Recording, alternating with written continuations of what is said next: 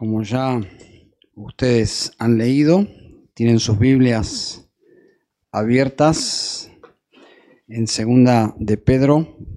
Vamos a continuar donde dejamos capítulo 1, versículo 4. Allí llegamos, terminamos en la palabra concupiscencia. No es una palabra para ponerle el nombre a una hija, ¿no? Que está por nacer. Eh, escuché esa historia de alguien que quería ponerle un nombre bíblico y le gustó esta palabra, pero tiene una connotación negativa, así que no les aconsejo. Tiene que ver con la corrupción del mundo. Eh, la gente vive según sus concupiscencias, son deseos malos, deseos pecaminosos. El mundo va en esa dirección y se opone a la naturaleza santa de Dios. Y allí hemos dejado, hemos dejado allí y hemos dicho, simplemente para repasar, porque es justamente el mismo tema, Dios, por su gracia, nos ha dado absolutamente todo, todo el equipamiento para vivir la vida cristiana en un mundo que se opone a Dios y que se opone a la iglesia y se opone a los valores que Dios ama. Así que el mundo viene en contramano, en realidad nosotros vamos en contramano del mundo.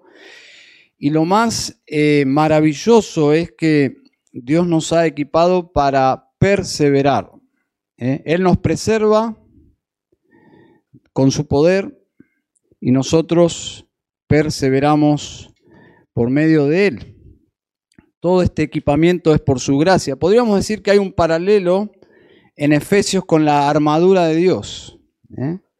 Podemos estar de pie en el campo de batalla porque Dios nos ha dado su armadura. Y en este pasaje podríamos verlo de esa misma forma. Podemos perseverar en un mundo corrupto porque Dios nos ha dotado absolutamente de todo lo necesario. Y en la, primera epístola vimos que eh, la iglesia persevera aún en medio del sufrimiento que, el mundo le ocasiona a la iglesia. Y ese es todo el, el tema de la primera epístola.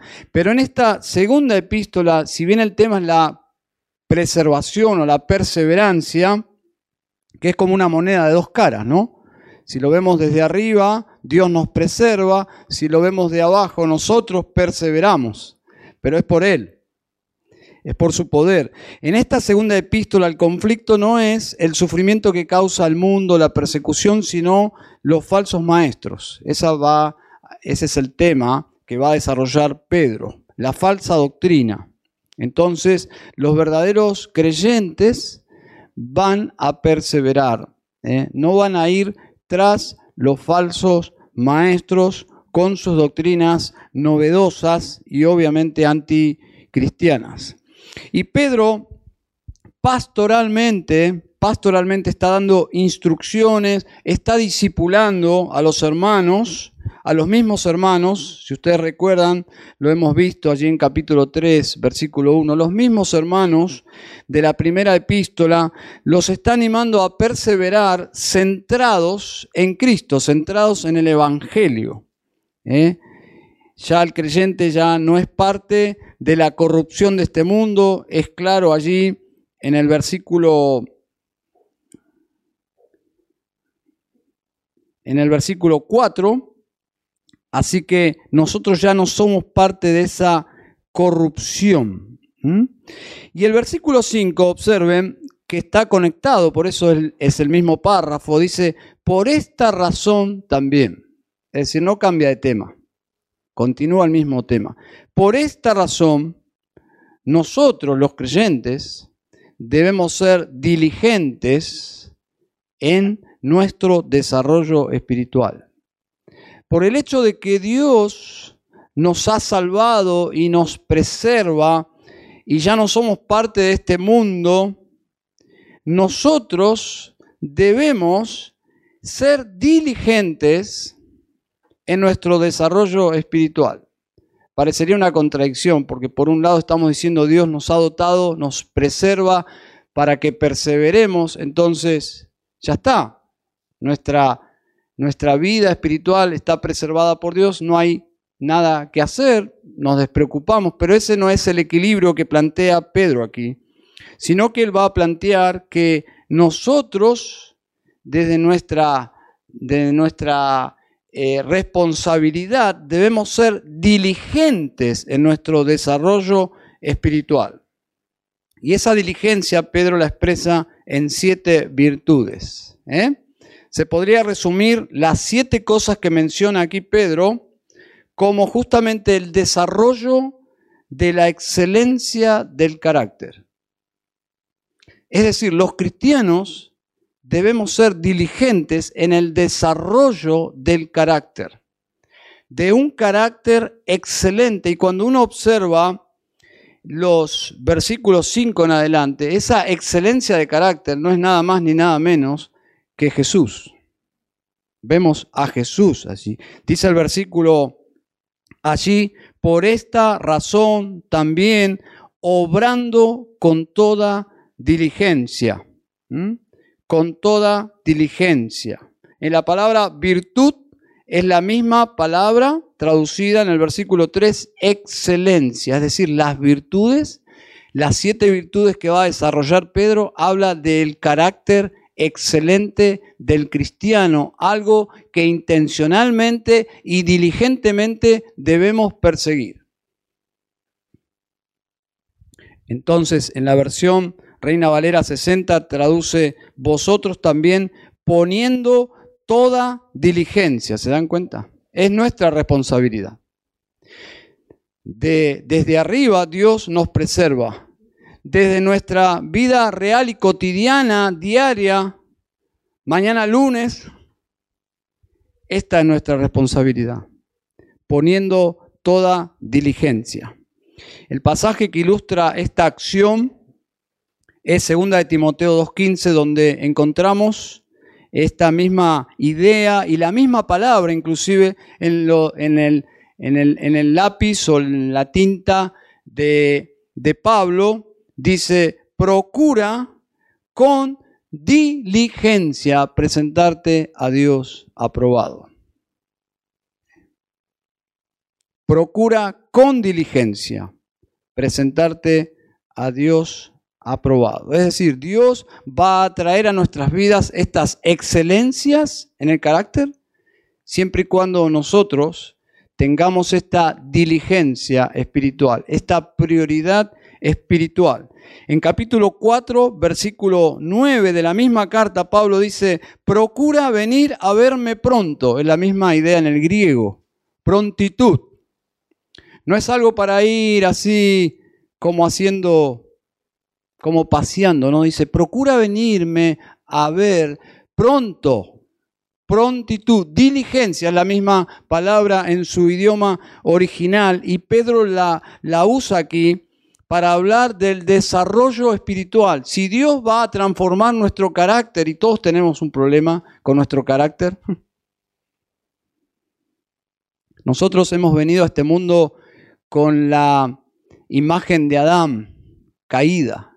Nos hemos encontrado con Cristo y Dios, a partir de ese momento de encontrarnos con Cristo, o que Cristo nos encontró a nosotros, la meta de Dios es transformarnos a imagen de Cristo. Y eso habla de nuestro carácter. Entonces Dios está obrando en nuestro carácter y debemos ser diligentes. ¿eh? La idea de la palabra allí comunica entusiasmo, eh, comunica como rapidez, vehemencia, esfuerzo. Esa es la palabra diligencia, ¿eh? que todo cristiano debe ponerse en acción en ese camino. Entonces, se usa en Hebreos capítulo 4, versículo 11, en el mismo sentido cuando dice, por tanto, esforcémonos para entrar en ese reposo. Esforcémonos para entrar en ese reposo. Pero recuerden, vayan uniendo estos conceptos. Pablo dice, en la gracia, en la gracia, pero esforcémonos. Aquí dice, esforcémonos para entrar en ese reposo. Lo que queda claro es que el desarrollo no ocurre porque sí. Es decir, no ocurre simplemente. Hay acciones, hay una participación activa de parte del creyente. Calvino menciona que es la tarea ardua para apagar nuestra corrupción. Interesante. ¿Eh? Somos en un sentido como bomberos ponemos diligencia justamente para que el carácter de Cristo sea formado, pero para que nuestra corrupción sea apagada. Como si hubiese dicho, dice Lutero, esfuércense de toda manera posible. Calvino, perdón. Es la diligencia como que Dios tiene que transformarnos y nosotros estamos dispuestos a hacer nuestra parte. Warren Wilby dijo, esto demanda diligencia y fervor. Un cristiano perezoso y descuidado no crece. Warren Wilby. Un cristiano perezoso no crece. Un cristiano descuidado no crece. Hay una diligencia. ¿Mm? Dios no va a transformarnos si no leemos las escrituras si no estudiamos las escrituras, si somos perezosos para orar, si nos cuesta tener eh, comunión con los hermanos, rendición de cuenta, discipulado, todos los eh, recursos de gracia que Dios usa para, para transformarnos. Esta diligencia se observa equilibradamente en 2 de Timoteo 2.1. Fortalécete en la gracia. Tú pues, hijo mío, fortalécete en la gracia que hay en Cristo Jesús. ¿Mm? Y en nuestro contexto, si ustedes observan, la gracia para llevar a cabo el desarrollo de nuestro carácter es justamente lo que mencionó antes. Somos participantes de la naturaleza divina. Esa es la, es el, el, la montaña de donde extraemos los recursos para que esto ocurra. Esa es la mina de oro, de donde salen justamente las riquezas para que esta obra pueda desarrollarse. ¿Mm? Como dijo Jesús, sin mí nada podéis hacer. Así que son virtudes en las cuales participamos diligentemente y Dios hace la obra en nosotros. Son virtudes, excelencias que apuntan justamente a desarrollar nuestro carácter. La palabra que usa Pedro aquí, añadid, es muy interesante.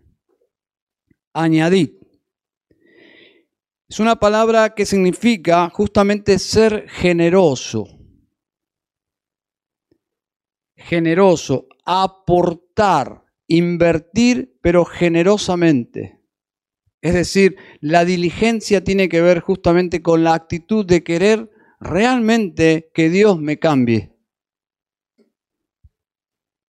No es una actitud egoísta, justamente la idea es de no escatimar esfuerzo, la idea es de pagar el precio para que Dios haga su obra en mí, para que yo pueda desarrollar mi carácter. Es decir, es la inconformidad de cómo yo soy y la necesidad de ser como Él quiere que yo sea.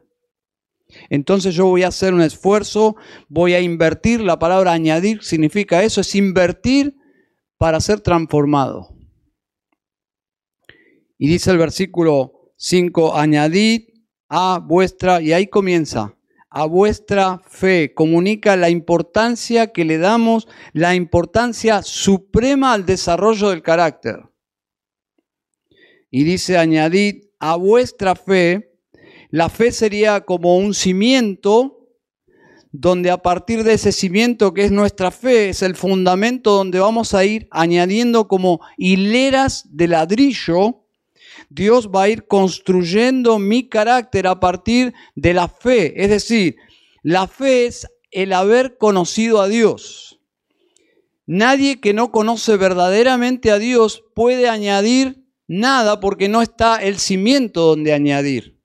Entonces, este pasaje está dirigido a cristianos que tienen ese fundamento que es la fe.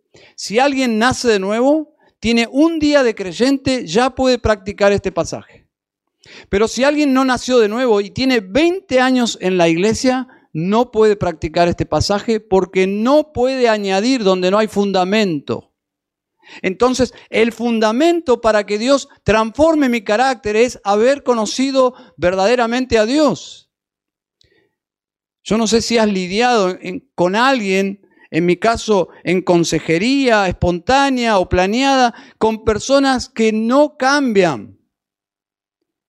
Y en muchos casos, el problema de fondo es que no está la fe porque a partir de la fe se puede añadir estas virtudes. Pero si no está la fe salvadora, las personas no cambian. La fe aquí es justamente esa, ese conocimiento de Dios y dijimos que esa palabra conocimiento, que es clave en toda la carta, 16 veces, es ese conocimiento relacional, no es intelectual. Involucra lo intelectual, claro, porque Dios se ha revelado y para nosotros conocerlo debemos usar nuestra mente, pero es más que la mente, es relacional. Y dijimos que este conocimiento es por fe, es decir, no nos relacionamos con un Dios que vemos. Y, en este asunto hay personas que cuando entran por primera vez a una iglesia evangélica se asombran porque no, no está Dios. si vienen del catolicismo, donde Dios tiene que estar plasmado en alguna imagen. Nosotros no, no tenemos imágenes porque nos relacionamos según las escrituras con un Dios por la fe. Pero es una relación real. No es parte de nuestra imaginación. Dios existe. Entonces nos relacionamos con el Dios eternamente existente. Y es muy claro que esta relación comenzó en Dios, es una iniciativa de Dios, versículo 3, y es por su poder, también vimos ya que es por su gracia y es fundamentalmente por Jesucristo. Es por Jesucristo, versículo que ya hemos visto, mediante la justicia de nuestro Dios y Salvador Jesucristo. Es decir, Jesús vino, como dice Sproul, el Hijo de Dios vino para salvarnos de Dios, para salvarnos de la ira de Dios. Su Hijo mismo vino a rescatarnos, nos vistió de su justicia y ese es el fundamento donde comenzamos a construir y a edificar una transformación en nuestro carácter. Y comienza, dice, y añadid a vuestra fe esa fe que ya mencionó, que, que expliqué, virtud, virtud. Comienza Pedro por hablar de la virtud. ¿eh? que significa básicamente bondad moral. Bondad moral, excelencia, valor. La idea es algo que inspira alabanza, que inspira como, wow. Capítulo 2, versículo 9, la misma palabra dice, a fin de que anunciéis las virtudes de aquel que os llamó de las tinieblas a su luz admirable. Lo primero que debemos edificar sobre nuestra fe es justamente virtud, es decir, la excelencia del carácter de Dios. ¿Cómo es Dios? A medida que vamos amando a Dios y asombrados de quién es Dios, de alguna forma Dios comunica, transfiere esas virtudes en nosotros podemos decir que es la vida de Cristo en nosotros, una vida virtuosa, una vida virtuosa. De eso habla Pedro aquí para hacerlo sencillo. Añadid a vuestra fe Virtud de tal forma que nuestra vida sea virtuosa. No vulgar, no mediocre, sino virtuosa. Algo que, un valor, una belleza que esté fuera de, de nosotros mismos, que pueda ser atribuida a Dios. Esa es la idea. Y luego dice, a la virtud, conocimiento, que probablemente aquí apunte no al conocimiento salvador, sino a un profundo conocimiento de Dios y quizás esté hablando de la sabiduría que Dios nos da para vivir a partir de conocerle a Él. Es más que conocimiento, quizás es la facultad de saber usar ese conocimiento. La idea es conozco a Dios, pero ¿cómo se refleja eso en la vida cotidiana? Probablemente esté hablando de ese conocimiento, de inyectar la Biblia a, la vida real. Dios deja de ser una teoría en mi vida y se observa objetivamente. Los cristianos saben vivir. Son diferentes, pero ellos saben vivir. Inyectan el conocimiento de Dios en todas las áreas de la vida, como que el cristianismo es reflejado no solo cuando nos reunimos aquí, sino que viven su fe en todo lugar, en la familia, en el hogar, en el matrimonio, en, la educación, en el trabajo, en la calle, en todo lugar. Y dice Pedro, añadid entonces, vayan añadiendo y pongan toda diligencia conocimiento. Luego dice al conocimiento, dominio propio, porque si yo tengo un conocimiento, pero no puedo dominar mi propio, mi, propio carácter, hay una contradicción allí. Entonces, dice Pedro, dominio propio, que puede ser traducido templanza. La idea básicamente aquí es la capacidad que Dios nos dio para resistir la tentación. En todos los ámbitos. Todos luchamos con el dominio propio. Algunos con la comida, otros con otros asuntos, eh, tecnología, lo que sea. De alguna forma, Pedro dice, tienes que incorporar en tu carácter el dominio propio. Es una forma de evidenciar el poder del Evangelio. La capacidad de decir no a esto. ¿Cómo luchamos con eso, no? Luchamos. Y es, un, es el fruto del Espíritu de Dios. Dominio propio. Y dice, al dominio propio agreguen perseverancia. ¿Eh? simplemente para ilustrarlo, es casi como un emparedado, ¿no? que va poniéndose cada vez más, cada vez mejor, como añadiendo cosas. ¿eh? Dice ahora dominio propio, pero agréguenle perseverancia. Perseverancia. La idea aquí es que el cristiano aguanta, aguanta, tiene paciencia, tiene resistencia, tiene constancia, no es de mecha corta, es una contradicción con el cristianismo. No, no explota, no, no es así como temperamental y boom. Dice Pedro, paciencia, resistencia. Y casi siempre esta palabra apunta a permanecer fieles en las pruebas, en las pruebas no tiene tanto que ver con, con personas. Normalmente la paciencia en relación a personas casi siempre, no siempre, pero casi siempre es otra palabra en su original. Esta tiene que ver más que nada con situaciones que nos pesan y nosotros soportamos con la ayuda del Señor. ¿eh? La idea es soportar una carga con determinación. Agreguen eso, dice Pedro, a la vida cristiana, al carácter, perseverancia. Es decir, no sean fáciles para renunciar, para tirar la toalla, para, para desganarse, para desanimarse. No, perseverancia. Y es algo que uno va desarrollando y, la idea es no podemos ser tan perseverantes después de 10 años como lo éramos cuando éramos recién convertidos. ¿Eh? Y a eso apunta Pedro, a crecer en la perseverancia. Y luego dice a la piedad, digo a la perseverancia, piedad. ¿Eh? Otra capa que agregar al carácter, piedad. Y la idea allí es devoción a Dios. Devoción a Dios, dedicación, fervor, pasión.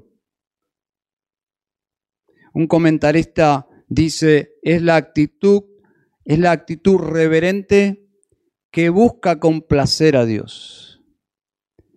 Pero no es una no es querer complacer a Dios tímidamente, sino es querer complacer a Dios fervorosamente. Es diferente, ¿no? La idea es ser activos en todo lo que a Dios le agrada. A la piedad, fraternidad, dice Pedro. Fraternidad, aquí habla específicamente y me llama la atención que lo coloca antes del amor. Dice fraternidad, dice Pedro, y habla del amor hacia los creyentes, hacia tus hermanos son una debilidad en tu, en tu vida social, digamos. Disfrutas más que cualquier otra relación, tus hermanos en Cristo. Amas a los creyentes, por ser un creyente justamente. Es la clase de vínculo que nos asocia en, eh, familiarmente, en comunidad. es justamente es el amor de la familia de Dios. Uno disfruta de estar con los hermanos. Es el afecto de los creyentes, unos por otros. Dice Pedro, fraternidad es parte de nuestro carácter. Amamos a los hermanos. Y finalmente, dice amor, que es justamente el balance, porque si amamos tanto a los hermanos que solo estamos con los hermanos y no nos importa más que los hermanos.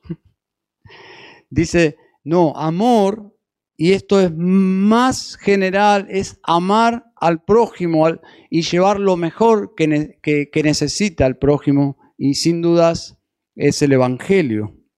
Es el amor por toda clase de personas y es la corona de las virtudes. Me llama la atención que es la última virtud que Pedro dice que todo cristiano debe esmerarse en crecer, amor.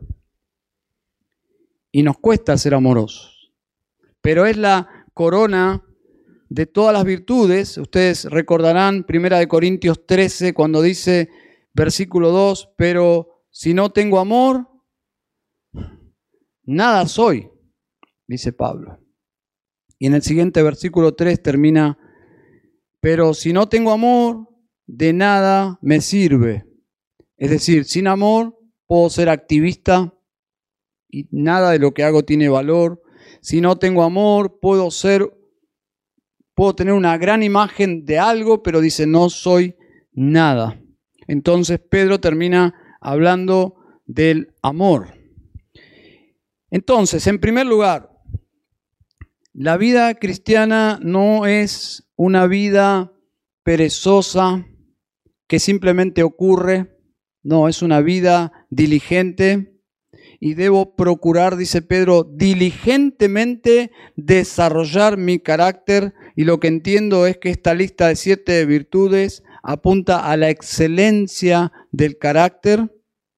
No, no, no creo que Pedro tendría la intención de, que estas siete virtudes sean una lista exhaustiva, como un libro así, un libro de, de autoayuda, siete cosas para, no, no, no, sería un error pensar, las siete cosas que Pedro, no, no, no, simplemente es una lista de siete, y hay muchísimas más, pero que apuntan justamente a un cuadro descriptivo del el carácter que todo cristiano desea tener. Todo cristiano quiere ser maduro y en un sentido Pedro ilustra en estas siete virtudes cómo se ve la madurez. ¿Cómo se ve la madurez? Alguien llega a Cristo, es nuevo y está buscando un referente en la iglesia, tiene que encontrar estas siete virtudes en todos los cristianos, esa es la idea. Debería encontrar estas siete virtudes fácilmente, involucrándose con personas. El discipulado ocurre cuando estas cosas, dice Pedro, están en nosotros y no vienen porque sí. Las canas vienen porque sí. Vienen, no hacemos nada. Las arrugas vienen, no las buscamos. Pero estas virtudes sí, vienen porque intencionalmente estamos abocados a que Dios desarrolle estas cosas en nosotros. ¿Cómo se logra? En dependencia de Dios, obviamente. Pero nosotros lo hacemos diligentemente. Y Pedro, de una forma preciosa, después de desarrollar este cuadro descriptivo, añade para animarnos, ¿eh? para animarnos cuatro razones que rápidamente voy a desarrollar, cuatro razones por qué debemos ser dirigentes. Observen, versículo 8, pues estas virtudes, al estar en vosotros y al abundar, no os dejarán ociosos ni estériles en el verdadero conocimiento de nuestro Señor Jesucristo. ¿Qué creyente genuino quisiera planificar su vida para ser ocioso y estéril? Todos los cristianos que hemos conocido a Dios queremos lo opuesto a esto. Y aquí encontramos dos características justamente que es todo lo opuesto de las siete virtudes. Estas dos palabras describen lo opuesto. Dice, busquen estas virtudes, dice Pedro, porque si no, lo que van a lograr, si no son diligentes, es justamente que sus vidas van a ser caracterizadas por ser ociosos y estériles en el conocimiento de Dios. Interesante. Si no crecemos en nuestra relación con Dios, caeremos en, esta, en este descenso, en esta condición. Observen, voy a citar la misma palabra en otro contexto, la palabra ociosos. Dice Mateo 23. En la parábola dice, salió como a la hora tercera y vio parados en la plaza a otros que estaban sin trabajo. La misma palabra en su original traducido de otra forma, sin trabajo, desocupados. Ahora lo interesante es que si estas virtudes no las estamos conscientemente y diligentemente desarrollando, lo más probable es que quedemos sin trabajo. ¿Qué significa esto? Parece decir Pedro que Dios se va a abstener de usarte. Estériles. Y luego agregue eh, eh, eh, ociosos. Y luego dice estériles. Es decir, sin fruto. Sin fruto. Ahora la pregunta es, ¿puede un verdadero cristiano caer en esto? Bueno, no es una pregunta fácil, pero Pedro aquí indica que quizás podemos llegar, no permanentemente, porque eso se contradiciría con la perseverancia de los santos, pero lo que Pedro está diciendo es, si no quisiéramos entrar en esa categoría, y luego voy a concluir con un pensamiento más general, dice, si ustedes no desean esto, no desean ser inactivos, la idea, la palabra significa tristemente inútil. Si no queremos llegar a ser cristianos inútiles, inactivos, desempleados, ociosos, traducido aquí, y estériles, es decir, sin fruto, entonces dice, debes abocarte diligentemente a tu relación con el verdadero Dios. Verdadero conocimiento de nuestro Señor Jesucristo. El peligro de no crecer en una vida virtuosa, lo que está comunicando el pasaje, es caer en una vida infructuosa. Si no crezco en una vida virtuosa, caeré en una vida infructuosa y probablemente en vez de juntar para el reino de Dios, voy a desparramar para el reino de Dios. La experiencia de muchos es que al conocer al Salvador, su gozo se limita al principio, por lo menos, solamente, por lo menos esa es la, luz que ha recibido wow, ya no voy a ir al infierno. O sea, su poco entendimiento del Evangelio le lleva a disfrutar el hecho simple de decir, wow, ya no voy a ir al infierno. Que es ya mucho, ¿no? Pero no es todo.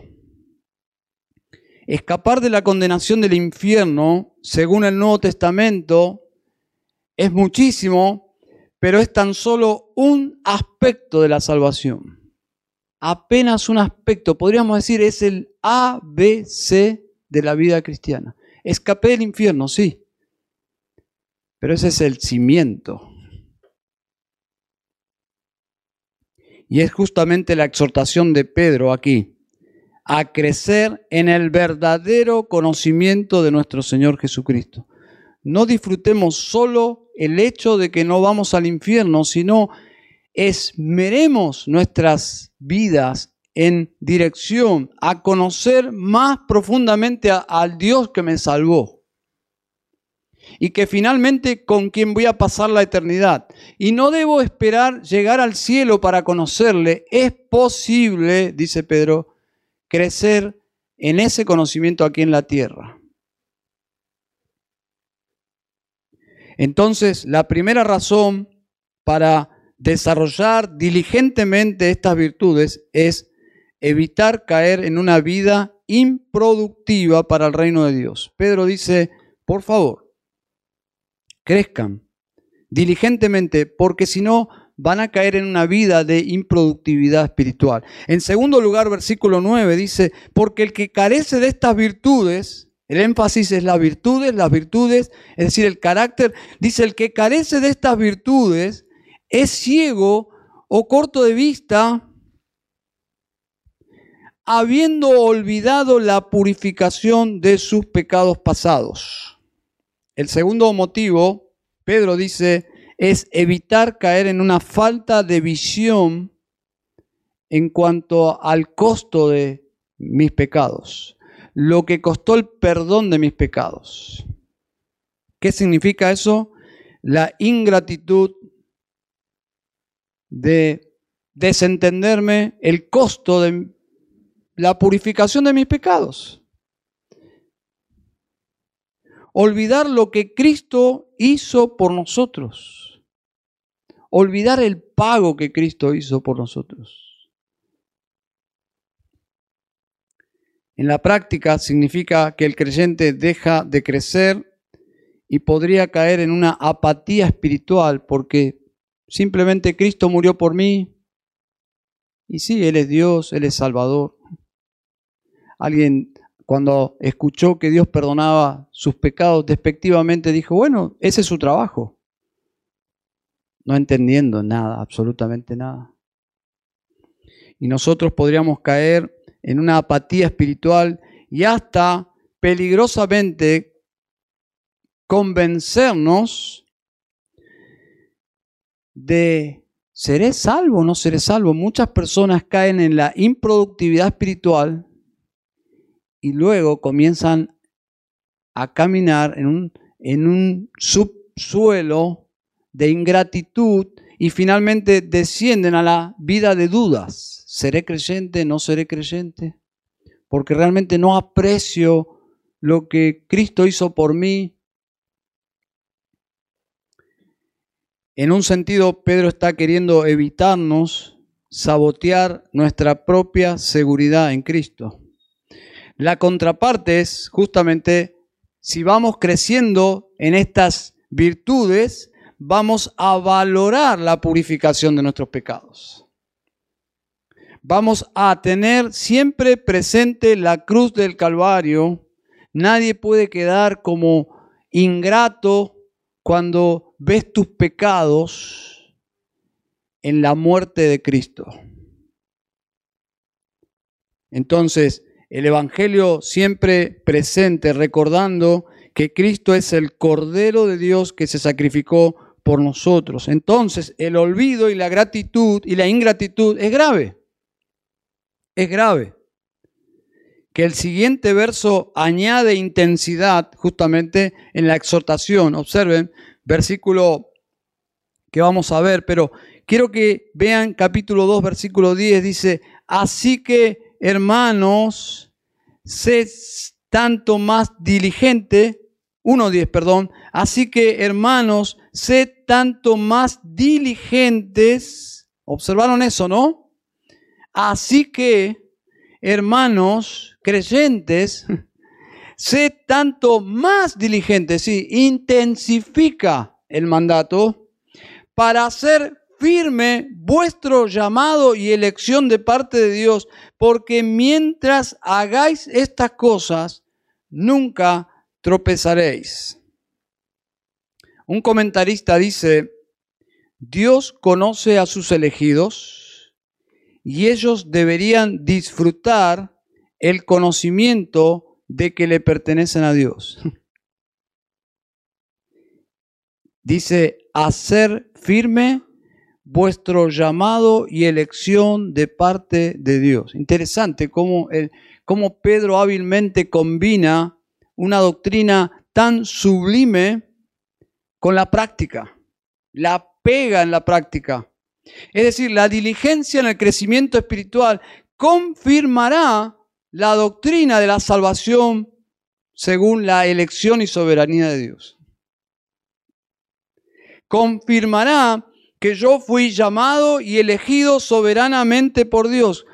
Lo va a confirmar a medida que yo diligentemente transcurra en la experiencia de la transformación de mi carácter. Eso es lo que Pedro está enseñando. Nuestro desarrollo espiritual, podríamos decir, valida, valida la gracia soberana de Dios, da evidencia del poder de Dios. Es decir, nosotros somos una muestra visible, experimental, objetiva de que Dios me salvó, de que Dios salva a los pecadores. Pero Pedro agrega algo más, dice, evitará que caigamos, evitará que tropecemos. ¿A qué se refiere?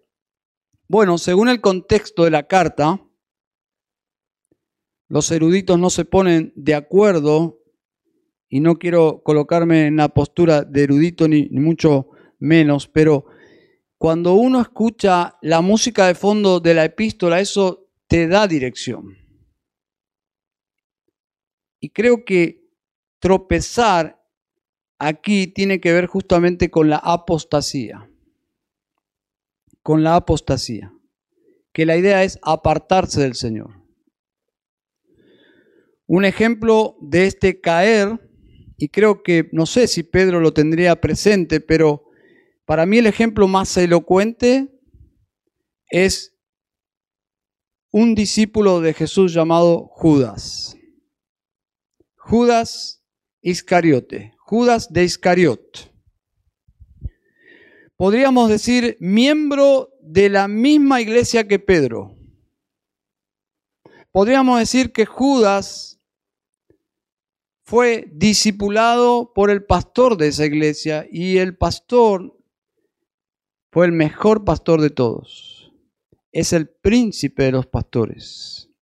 Judas era miembro allí. Pedro, testigo de cómo Judas era uno más, un creyente más, un discípulo más. Cuando, cuando el Señor dijo, uno de vosotros me va a entregar, los once no miraron a Judas. Se miraron porque Judas era uno más. Socio en el ministerio de Pedro.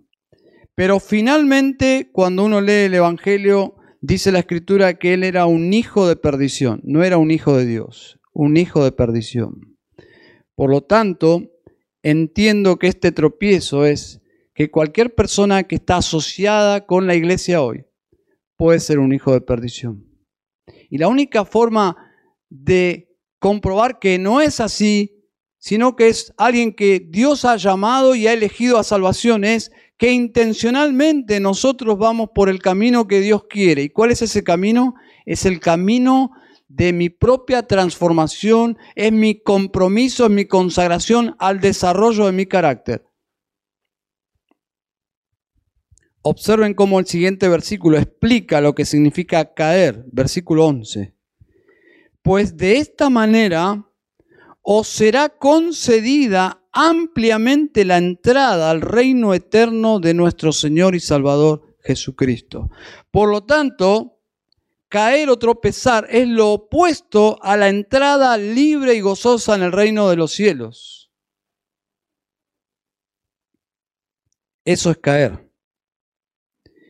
El crecimiento diligente en el conocimiento de Dios es justamente el camino opuesto a la apostasía. La única forma de correr de la apostasía es tomar el camino diligente de la transformación de mi carácter. Ir creciendo a imagen de Cristo. Judas termina su carta justo en este punto y recuerden que la carta de Judas y segunda de Pedro son, son espejos.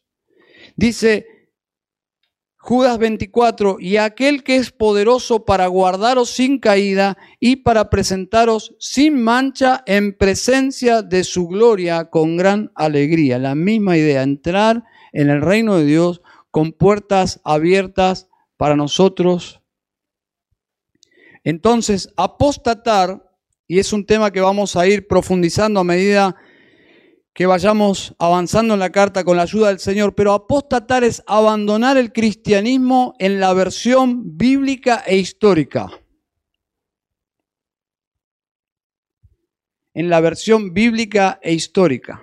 No significa que nos debemos vestir como se vistieron los apóstoles, que debemos entonar las canciones que ellos cantaban. Eso es periférico.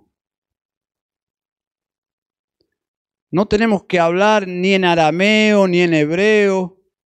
Simplemente habla de los valores que persiguieron los primeros cristianos y que están en el Nuevo Testamento. Y Pedro lo acaba de escribir perfectamente. Es la transformación de mi carácter para poder yo reflejar a Cristo.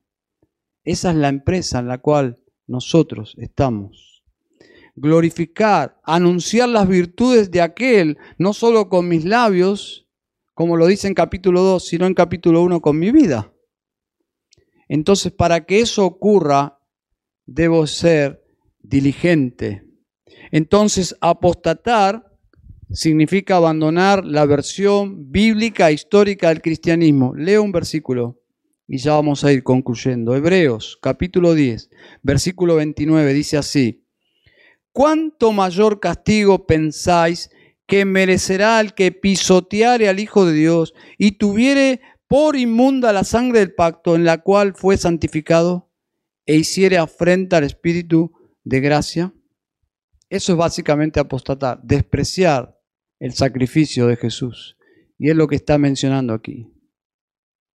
Yo puedo ir descendiendo y caer en la apostasía Puedo decir que hay dos formas de apostasía.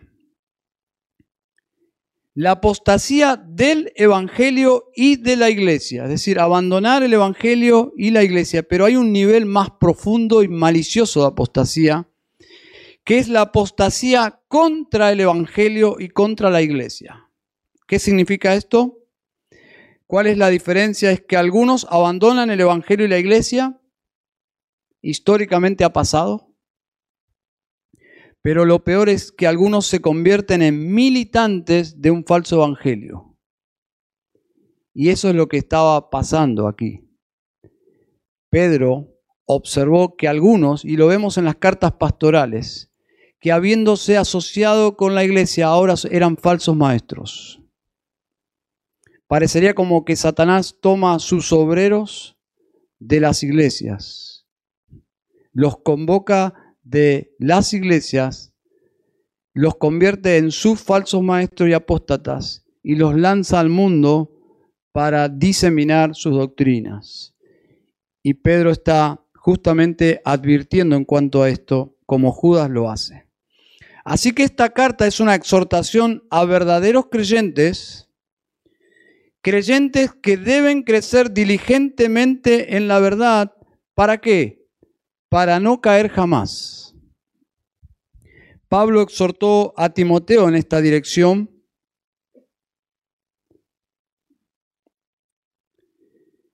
Dice Pablo a Timoteo en 1 Timoteo 1:18, este mandamiento, hijo Timoteo, o sea, Pablo está exhortando a Timoteo en este mismo punto. Dice, te encargo para que conforme a las profecías que se hicieron antes en cuanto a ti, milites por ellas la buena milicia. Es decir, Pablo está diciendo, Timoteo ya está confirmado porque ya Dios anunció que tu vida iba a ser esto que estás haciendo, un siervo de Dios. Pero luego dice, manteniendo la fe, dice, milites por ellas la buena milicia, manteniendo la fe y buena conciencia, desechando la cual naufragaron en cuanto a la fe algunos, de los cuales son Himeneo y Alejandro, a quienes entregué a Satanás para que aprendan a no blasfemar. ¿Se dan cuenta? Pablo está exhortando a Timoteo, sabiendo que Timoteo era un hombre de Dios, aún así dice, Timoteo, milita la buena milicia. Porque mira lo que pasó con estos hombres que según el texto en apariencia pertenecieron a la iglesia, estuvieron en el liderazgo, comenzaron a enseñar cosas que no eran bíblicas y Pablo los expulsó como falsos maestros. Y el ejemplo es para quién? Para Timoteo. ¿En qué aspecto? Dice, cuidado con la fe y la buena conciencia. El escritor de Hebreos tiene esta misma carga. Dice capítulo 3, versículo 15, entre tanto que se dice, si oyeres hoy su voz, no endurezcáis vuestros corazones como en la provocación. ¿Quiénes fueron los que habiendo oído le provocaron? Observen el pensamiento, dice. ¿No fueron todos los que salieron de Egipto por mano de Moisés? Es decir, personas que fueron parte de la obra de Dios, de la redención externa, en un sentido, de la liberación de Dios, vieron el poder de Dios, la mano de Dios por medio de Moisés. Dice versículo 17, ¿y con quiénes estuvo él disgustado 40 años? No fue con los que pecaron, cuyos cuerpos cayeron en el desierto. ¿Y a quiénes juró que no entrarían en su reposo, sino a aquellos que desobedecieron? Y vemos que no pudieron entrar a causa de la incredulidad. ¿Qué estamos queriendo decir con estos versículos? Que la cuarta razón para la exhortación a crecer en la dirección opuesta a la apostasía, que es la diligencia en el desarrollo de mi carácter, es justamente lo que dice aquí, que podamos disfrutar de la certeza de la entrada al reino de Dios. Versículo 11, pues de esta manera, ¿qué manera? creciendo diligentemente, añadiendo estas virtudes, dice, de esta manera os será concedida ampliamente la entrada al reino eterno de nuestro Señor y Salvador Jesucristo. ¿Se dan cuenta? Disfrutar de la certeza de la entrada en el reino. Casi como, no sé si observaron cuando alguien llega a su casa y tiene el control remoto del, del garage y hace pip y se abre. Su casa, no hay dudas. En un sentido, lo que está diciendo aquí, que los creyentes, cuando lleguen al cielo, no es que lo van a mirar y van a decir, ¿este quién es? No, se abre. La idea es, bienvenido a casa. No hay dudas. No hay dudas. Este pasaje habla de llegar a casa. ¿Quiénes llegan? ¿Quiénes entran? Los creyentes, salvados por su gracia, por la justicia de Jesucristo, por la muerte en la cruz, que están bajo el mandato de perseverar. Pero ¿cómo? ¿Cómo se ve eso en la práctica? Bueno, porque ellos obran con toda diligencia en el crecimiento espiritual. Es verdad, Dios nos ha dotado de todos los recursos para crecer, para no apostatar, pero esto no ocurre porque sí. Dios nos preserva, pero nosotros perseveramos porque diligentemente nos importa el reino de Dios. Y a propósito, ¿estás evidenciando que Dios es tu prioridad en la vida? ¿O Dios en tu agenda es más abajo que el puesto número uno? ¿Estás abocado a tu crecimiento en Cristo? ¿Tienes esta certeza de entrar en el reino de Dios y ser recibido como alguien que llega a su casa? Si no es así, ¿quisieras en esta noche entregar tu vida a Cristo ahora mismo? rendirte a Él, porque sinceramente no es tu experiencia, no te identificas con el texto, no es la forma que yo vivo, realmente no me importa ser transformado por Dios. Probablemente sea que no está ese cimiento de conocer a Dios. Pero Dios está llamando a los pecadores a venir a la salvación por medio de Cristo, por pura gracia. ¿Quisieras venir? Vamos a orar. Querido Padre Celestial, te damos gracias en esta noche porque podemos en un sentido validar que tú nos has llamado, que tú nos has elegido, porque la transformación es posible porque tú obras en nosotros por medio de tu palabra, Señor. No somos los mismos a medida que pasan los días, los meses. Sabemos que Dios está haciendo algo en nosotros. A veces es lento el proceso de santificación, a veces lo notamos más profundo, más rápido, pero Padre, oramos para que nos ayudes para que nos transformes. Señor, también queremos orar que tú produzcas un nuevo amor, un avivamiento en nuestros corazones, en la iglesia, hacia ti. Padre, esta es una oración que tú respondes porque es tu gozo. Tú deseas que nosotros seamos transformados. Señor, oramos para que tú nos visites de una forma especial en nuestros corazones, que anhelemos, anhelemos conocerte más, más profundamente, ser transformados en esa búsqueda apasionada de tu gloria. Señor, gracias por Cristo. Señor, lo que Él hizo por nosotros no lo entendemos. No entendemos que Él haya muerto por nosotros que Él haya purificado nuestros pecados. Señor, ayúdanos. Tu palabra dice que el que entiende que se le perdonó mucho, mucho ama. Señor, ayúdanos a amar más, porque entendemos lo horrible que era nuestro pecado por el cual Cristo murió. Señor, te pedimos también que tú obres para salvación en medio nuestro. Tú eres un Dios salvador, Señor. Si hay una razón de por qué estamos todavía aquí, tus hijos, es porque hay pueblo para alcanzar. Personas tienen que venir al Evangelio de tu Hijo. Y Señor, úsanos a nosotros. No queremos ser ociosos ni estériles.